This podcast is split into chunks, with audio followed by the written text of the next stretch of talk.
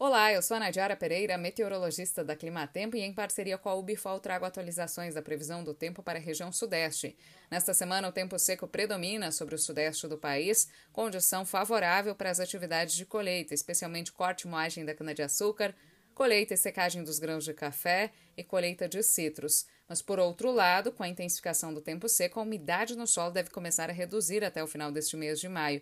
Isso preocupa para o desenvolvimento das lavouras de milho segunda safra, que até o momento vem apresentando bom desenvolvimento devido às condições favoráveis de umidade. Mas agora, ao longo dos próximos 15 dias, não há expectativa de chuva significativa sobre grande parte do interior da região sudeste. As chuvas devem ocorrer de forma mais costeira, devem retornar no início da próxima semana para a faixa leste do sudeste, mas devem ocorrer preferencialmente entre o Rio de Janeiro e Espírito Santo, e mesmo nesses estados devem ser episódios isolados e com baixos volumes de água.